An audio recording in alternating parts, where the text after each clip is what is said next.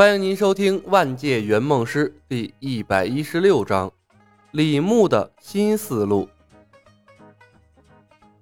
不出李牧所料，华山派和青城派都还没有来到福州。李牧轻而易举的在福威镖局向阳老宅捡到了辟邪剑谱的秘籍袈裟。任盈盈冷眼看着李小白所做的一切，一句话都不说。他感觉自己受到了侮辱。昨天晚上，他一再向李小白保证自己不会逃跑，但李小白仍然执意捆了他，并且丢到了床上。当时，任大小姐做了最坏的打算，她甚至连咬舌自尽都想到了。但最后，李小白什么都没做，只是在他身边安安稳稳地睡了一夜。于是，任盈盈感觉更屈辱了，所以。出了悦来客栈之后，任盈盈用一副沉默来表达对李小白的不满。欲练此功，必先自宫。验证了辟邪剑谱的真假，李牧心中大定。回头看到依然面沉似水的任盈盈，李牧笑道：“任姐姐，别生气了，昨晚的相处方式才是咱们之间能和谐共处的方式。我知道你纠结什么。”我用绳子捆了你，你觉得心里委屈；可是不绑了你，我睡不安稳呀。从某种程度上来说，你仍算我手里的人质呢。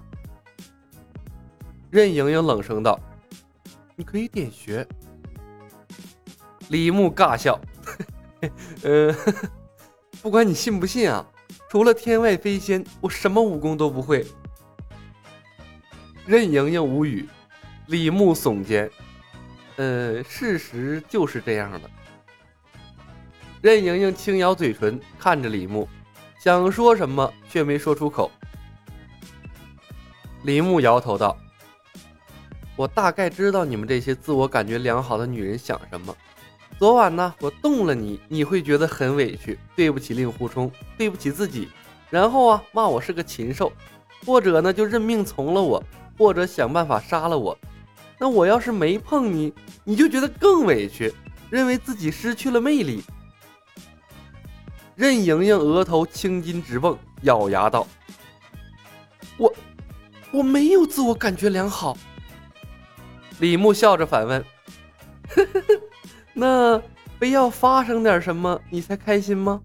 那如果那样让你觉得舒服，我们可以立刻回客栈，我不介意啊。当然，我也不会负责的。”任盈盈脸一红，瞪了李牧一眼。被李牧这么一说，他忽然也觉得昨晚那样似乎是最好的相处方式。李牧认真的道：“任盈盈，你是令狐冲的女人，因为我的介入，事情可能发生一些改变。将来你愿意嫁给令狐冲也好，不愿意嫁给他也好，我都不会和你发生任何超越男女界限的关系。”那样对你也好，对我也好。任盈盈持续沉默，但呼吸明显加快了。李牧扬眉，从本质上来说，我还算是个好人。好人？任盈盈眼睛猛地瞪大了。若不是李小白的手扶在青莲剑的剑柄上，他已经一拳打在李小白鼻子上了。看着任盈盈错愕的表情，李牧摇头笑笑。任姐姐，我是你们高攀不起的男人呐。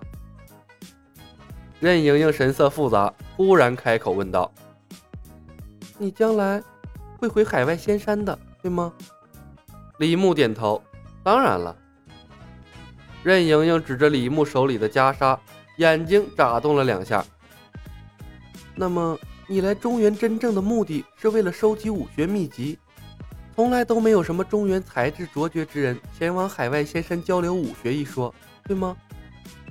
李牧笑笑，没有说话。任盈盈自以为猜到了真相，继续说道：“令狐冲不会去海外仙山，左冷禅、天乙道人也不会去，东方不败，我爹也不会去。将来能回海外仙山的，只有你和木星，对不对？不然的话。”你不会说出不想和我产生纠缠类似的话。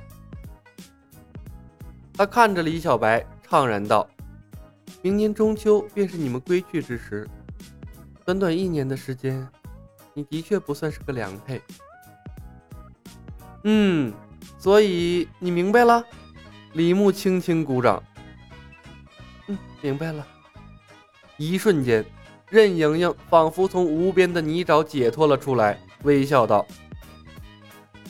但你放心，我不会告诉任何人的。”李牧笑着竖起了拇指。任盈盈直视李小白，一脸的庆幸：“幸亏你这样的人只在中原停留一年。”不然的话，别人怕是没活路了。李牧笑道：“我没那么可怕的。”任盈盈白了李牧一眼：“我可以配合你。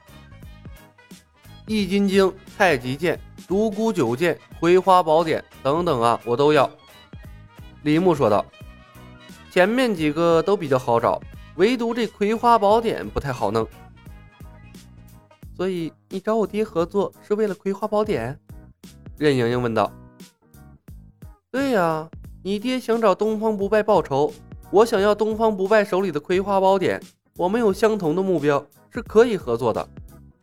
李牧叹道：“可惜没机会了，很快你就知道了。希望到时候你不要太难过呀。”猜出了李小白的归期和真正目的之后。一切事情都捋顺了，任盈盈理智的思绪渐渐回归，她皱了下眉头。杭州梅庄，对，我们的下一站。李牧笑道。不过在此之前，我有个更疯狂的想法，需要你的配合。嗯，什么想法？看着李牧的笑容，任盈盈的心中生出了一丝不好的预感。任姐姐。你想不想打败东方不败，为你爹报仇？李先生，你有什么话就直说吧，我们已经是合作关系了。那我就明说了。李牧看着任盈盈，笑道：“我打算挑了日月神教南方地区所有的分舵。”什么？刚刚觉得智商回归的任盈盈，又感觉自己跟不上李小白的思路了。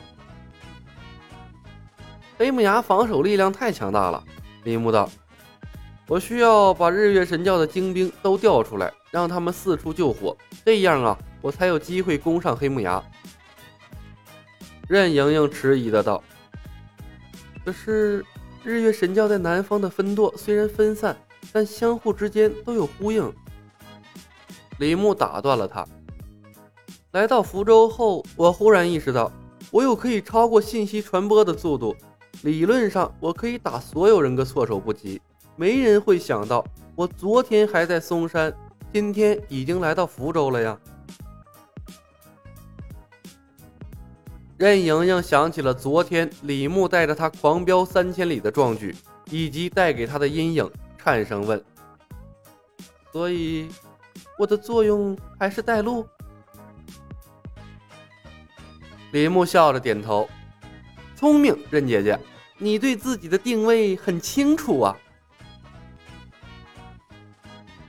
任盈盈的脑海里浮现出了日月神教南北各个分舵的分布图，又想象了下他坐在木架上随李小白四处征战的凄惨场景，脸上顿时是一点血色都没有了。他咽了口唾沫，小声的和李牧商量：“